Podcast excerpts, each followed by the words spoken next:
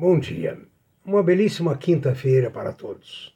Aqui professor Aécio Flávio Lemos para passar-lhes algumas informações a respeito do mercado ontem, quarta-feira, e as probabilidades eventuais do mercado hoje.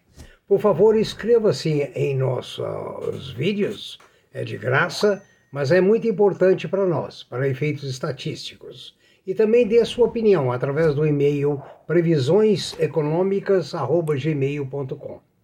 No site www.previsioneseconomicas.com.br você encontra inúmeras informações, nossos vídeos, nossos podcasts e informações sobre eh, ofertas de emprego.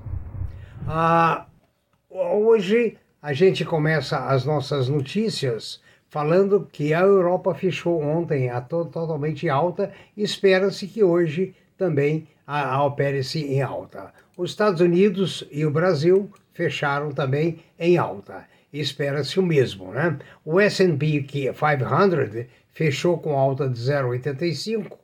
A o, o Bovespa fechou com 25,814. O S&P fechou com a queda de 9,02, ou seja, foi uma queda significativa.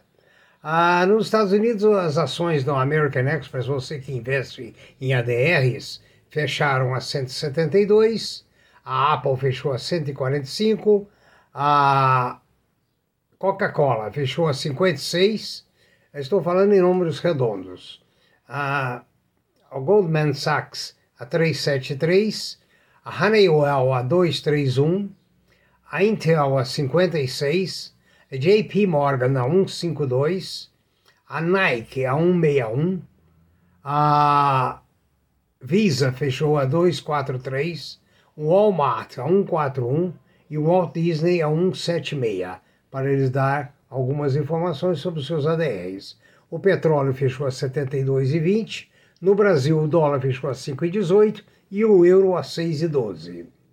Ah, os metais fecharam, vamos destacar alguns. O chumbo a 2.346 dólares a tonelada, o cobre a 9.352 em Londres, ah, o níquel a 18.595, o ouro a 1.804 em baixa, o paládio a 2.661 a platina a 1080, a prata 25,34, o zinco 2.938. Todas as commodities ontem, açúcar, café, uh, soja e demais alimentos, commodities alimentares, fecharam em alta. Todos os alimentos ontem. Quanto às notícias sobre empresas, vamos começar pela Neoenergia, que reportou um balanço razoável e o Banco Safra recomenda a compra. A, a estratégia de investimento em usinas eólicas né, e em venda de energia no mercado livre impulsionou o lucro líquido uh, de 1 bilhão para 1 bilhão e 2, uma vez que superou a previsão em 8,9.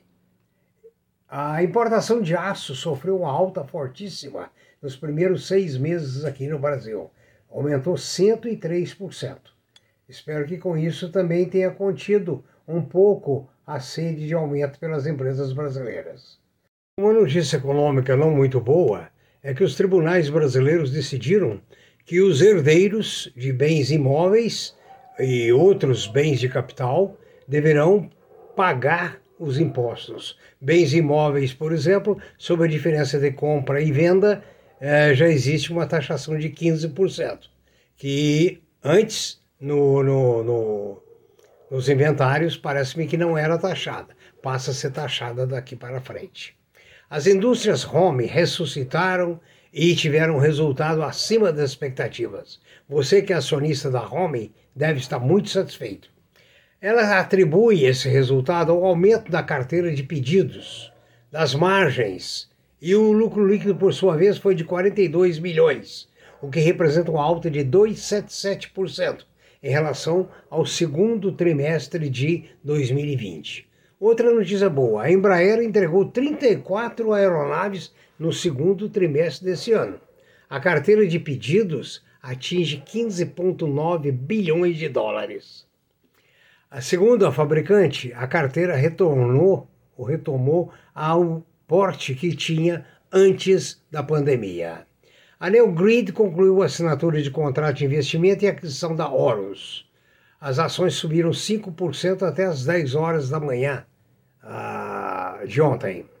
Uh, posteriormente eu não peguei o fechamento da Neogrid, mas você que é acionista da Neogrid deve estar sorrindo. Assim como os acionistas da Vale. A Vale divulgou que cresceu a produção de minério em 11,3%.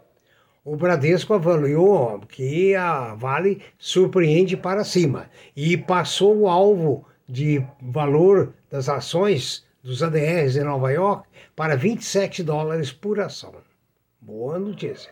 Outra empresa que hoje mexeu muito com, aliás, ontem mexeu muito com o mercado foi a Rumo, da Cosan, com a possibilidade de uh, construir a ferrovia no Mato Grosso, anunciada ontem, nós comentamos aqui, que vai ligar os municípios de Rondonópolis, a, a capital Cuiabá e as cidades de Lucas do Rio Verde e a Nova Mutum, por meio de dois ramais. Isso vai baratear muito o frete é, de commodities, é, das colheitas, principalmente considerando que o transporte ferroviário já foi muito forte no Brasil, tendo na década de 60 sido desmantelado, o que foi muito ruim, né? e substituir para dar força à indústria automobilística.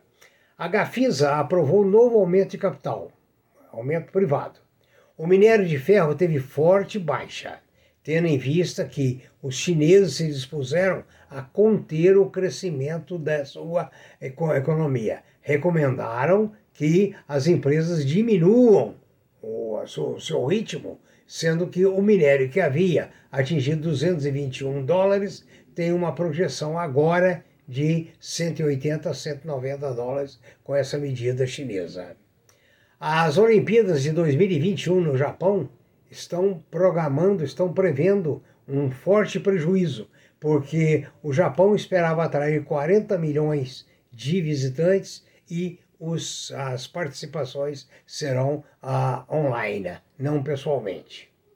E isso dará uma, um grande prejuízo para o Japão. E, finalmente, nós temos que comentar que o Bovespa ontem fechou em alta, a Wall Street também, um avanço no petróleo e as ações do IRB, que você for, se você for acionista, fique contente porque eles aumentaram 8% ontem. Faça bons negócios, analise tudo muito bem, uh, tenha uma boa quinta-feira e bons lucros e muita saúde. Obrigado.